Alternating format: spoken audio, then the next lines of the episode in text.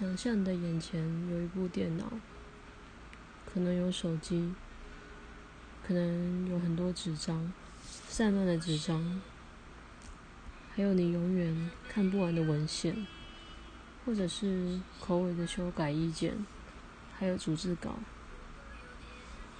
现在已经凌晨了，而你手上从来没有要停下来的意思，永远思考你该怎么动笔。但你可能并没有一个头绪，因为每一次的 meeting 都会推翻上一次的 meeting。你对题目永远不够聚焦，也许你聚焦了，但每一次的 meeting 又再次的推翻。而你找的老师并没有什么特别的问题，他没有要留你，但对于研究非常严谨。那么。也许你符合上列的条件，或许你也会是在台湾读书的文组研究生。有的时候想起文组这两个字，就要开始占学历、占校系、占你自己居住地，甚至是你的出生地。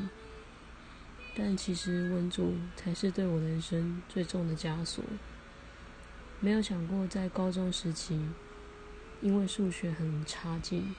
所做下的这个决定，会让往后的人生影响到你的人生发展。你以为文组只是背了比较多的国文，读了很多历史，但其实它关乎的是你的薪水。这样的想法让你回到高中十五、十六岁时，你还敢轻易做决定吗？我们把青春太容易赌在一件事情上。我赌在我的学业上，我希望追求知识，或者说我很喜欢追求知识的过程当中带给我的感动。然而这期间的代价其实是你的同才已经工作了两年甚至三年，也有可能是四年。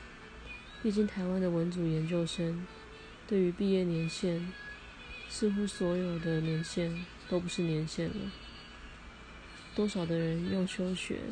一再进进退退，让自己的年限有技巧性的延长。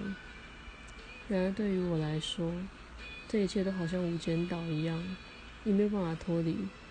你张开眼睛，电脑在你的前面，你每天都坐在电脑前面，你几乎把青春没有选择性的全部投注了在这两年到三年当中。你真的老了许多，这不是什么文青的讲法。